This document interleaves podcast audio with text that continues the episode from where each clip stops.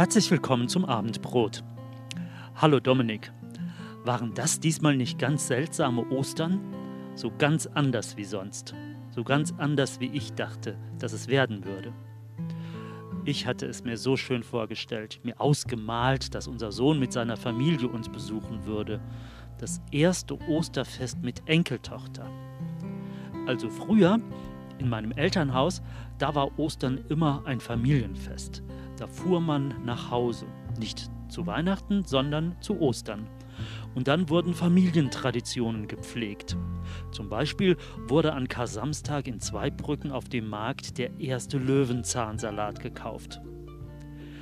Das Ganze fing aber immer damit an, dass wir alle an Gründonnerstag im Gottesdienst zum Abendmahl gegangen sind.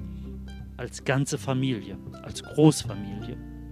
Bis spätestens dann mussten wir alle zu Hause sein.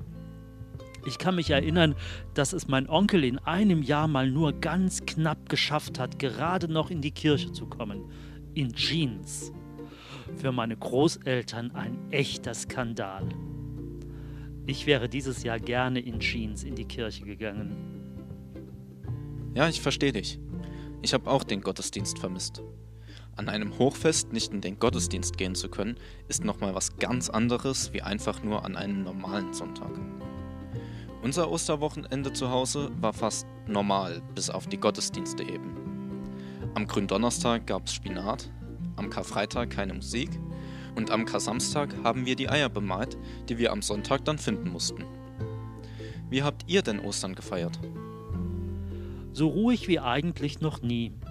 Es war sehr komisch, ohne Gemeinde zu feiern, also gerade als Pastor, nicht in einen Gottesdienst zu gehen, von der Gemeinde abgeschnitten zu sein, für sie nicht da zu sein, nicht predigen zu können, nicht etwas weitergeben zu können. Es gab so viele Dinge, die einfach fehlten. Es war irgendwie ein Ostern ohne. Ostern ohne Besuch, Ostern ohne Familie, Ostern ohne Kirche, Ostern ohne... Es war dieses Jahr so, als würde die Fastenzeit einfach weitergehen. Nicht nur bis Ostern, sondern weit über Ostern hinaus und dann trotzdem zufrieden zu sein, zufrieden, wenn einem doch so viel fehlt, das ist echt nicht leicht. Ich kenne auch dieses Gefühl von Mangel. Ganz besonders in letzter Zeit ertappe ich mich immer wieder dabei, dass ich mir sage, ich wäre glücklicher, wenn dies, Cell oder jenes nicht wäre. Jetzt, wo die Sonne wieder rauskommt, vermisse ich mein Motorrad und das Motorradfahren. Und dann denke ich immer, wenn ich jetzt noch mein Motorrad hätte, dann würde ich das Wetter richtig ausnutzen und wieder Motorrad fahren. Das wäre eine sehr willkommene Abwechslung zum Daheimbleiben wegen Corona. Aber ich muss dann auch so ehrlich sein und mir die Frage stellen, wäre es tatsächlich so? Also angenommen, ich hätte ein funktionsfähiges Motorrad in der Garage. Würde ich dann heute fahren? Ich müsste es sicher erst einmal wieder auf Vordermann bringen. Reifenwechsel, Ölwechsel und was alles dazugehört. Und selbst wenn das Benzin jetzt weitaus billiger ist wie letztes Jahr, ist es aber immer noch nicht umsonst. Wenn ich mir vorstelle, wie schön meine Welt mit einem Motorrad in der Garage ist, dann blende ich die Schattenseiten weitgehend aus, wenn ich überhaupt an welche denke. Ich glaube, dass uns das während Corona jetzt häufig passiert. Wir stellen uns vor, wie schön es wäre, wenn wir wieder auf ein Fußballspiel gehen könnten, aber in der Realität gehen wir maximal einmal im Jahr tatsächlich ins Stadion. Ich glaube, wir leiden eher an einem Mangel an Optionen, die wir sowieso nicht wahrnehmen würden. Das ist wohl ein typisches Phänomen von uns Menschen. Wir gucken immer eher auf das, was wir nicht haben. Wir wollen haben, was wir nicht haben, nutzen, was wir nicht haben, stellen uns vor, was wäre, wenn. Und dabei übersehen wir, was wir haben. Wir freuen uns nicht an dem, was wir haben. Wir schöpfen nicht aus, was wir haben. Es ist uns immer zu wenig, nicht gut genug. Und deshalb sind wir erst recht nicht dankbar für das, was wir haben.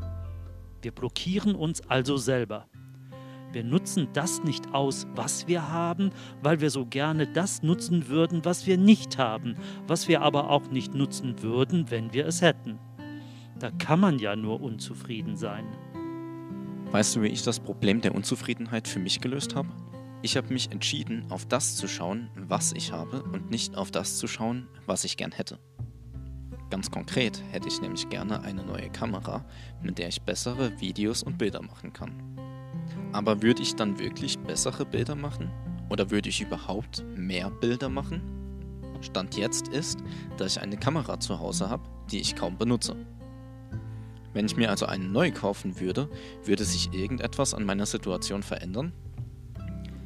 Ich habe mich jetzt also dazu entschieden, bevor ich mir eine neue Kamera kaufe, reize ich erstmal meine alte aus. Bevor ich tausende Euros für neues Equipment hinlege, will ich erstmal lernen, mit einer Kamera richtig umgehen zu können. Also habe ich mir Videos angeschaut, um zu lernen, wie man überhaupt richtige Bilder macht. Die letzten zwei Wochen bin ich raus in die Natur und habe fotografiert, was das Zeug hält. Und dann habe ich festgestellt, meine Bilder sehen nicht besonders gut aus. Aber das liegt beim besten Willen nicht an meiner Kamera, sondern daran, dass ich nicht weiß, wie ich mit der Kamera umgehen muss. Die richtige Schlussfolgerung ist also, zuerst einmal zu lernen, mit dem umzugehen, was ich habe, bevor ich mir anderes Zeug hole, das ich sowieso nicht benutze.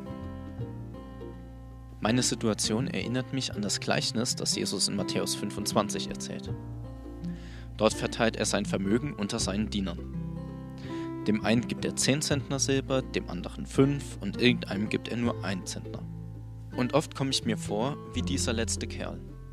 Ich habe so wenig von Jesus bekommen und schaue immer nur darauf, was andere haben oder was ich gerne hätte. Aber dabei ist dieser Zentner Silber nicht wenig. Ein Zentner Silber war mehr, als jemand zur damaligen Zeit überhaupt ausgeben konnte. Das heißt, ich habe schon viel, ich mache nur daraus nichts. Tatsächlich ist es so, dass ich sehr viel habe, was sich andere Leute sehr wünschen würden. Das fängt bei einer Kamera an und hört bei meiner Familie oder dem Dach über dem Kopf auf. Also habe ich mich dazu entschieden, auf das zu schauen, was ich bereits habe.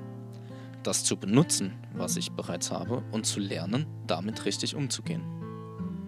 Wenn ich das gewissenhaft umsetze, dann fehlt mir die Zeit, auf das zu schauen, was ich nicht habe, weil ich viel zu beschäftigt bin, die Sachen zu benutzen, die ich habe. Und im Endeffekt bin ich sehr dankbar für die Sachen, die ich habe und insgesamt viel glücklicher. An dem, was du erzählst, merke ich, dass wir Zufriedenheit lernen können. Dazu hilft es, sich bewusst zu machen, dass all das, was wir haben, uns so von Gott geschenkt ist oder wurde. So wie etwas ist, so schenkt es uns Gott. Und wir dürfen auspacken und genießen. Es muss nicht immer alles so sein wie immer. Wir kriegen ja auch nicht zu jedem Geburtstag das gleiche geschenkt, aber immer sind es tolle Geschenke. Wir sollten das deshalb nicht nur mit Ostern so machen, sondern mit jedem Tag, den wir erleben. Wir sollten auspacken, annehmen, leben. Denn die Geschenke von Gott muss man ja nun wirklich nicht umtauschen. Die sind gut. Er ist der perfekte Geschenkemacher. Vielleicht erlebst du das nicht immer so. Oder du kannst es nicht immer so sehen. Oder du kämpfst gerade mit dem ein oder anderen, was in deinem Leben drin ist, das deiner Meinung nach gerade völlig daneben läuft. Vielleicht denkst du auch, Gott würde sich gerade vertun mit dem, was er in deinem Leben tut. Gerne kannst du mit uns darüber sprechen. Vielleicht können wir dir helfen, den Wert oder die Güte deiner Geschenke besser zu verstehen. Schreibe uns an, nimm Kontakt zu uns auf. Wir freuen uns darauf. Bis nächsten Freitag zum Abendbrot.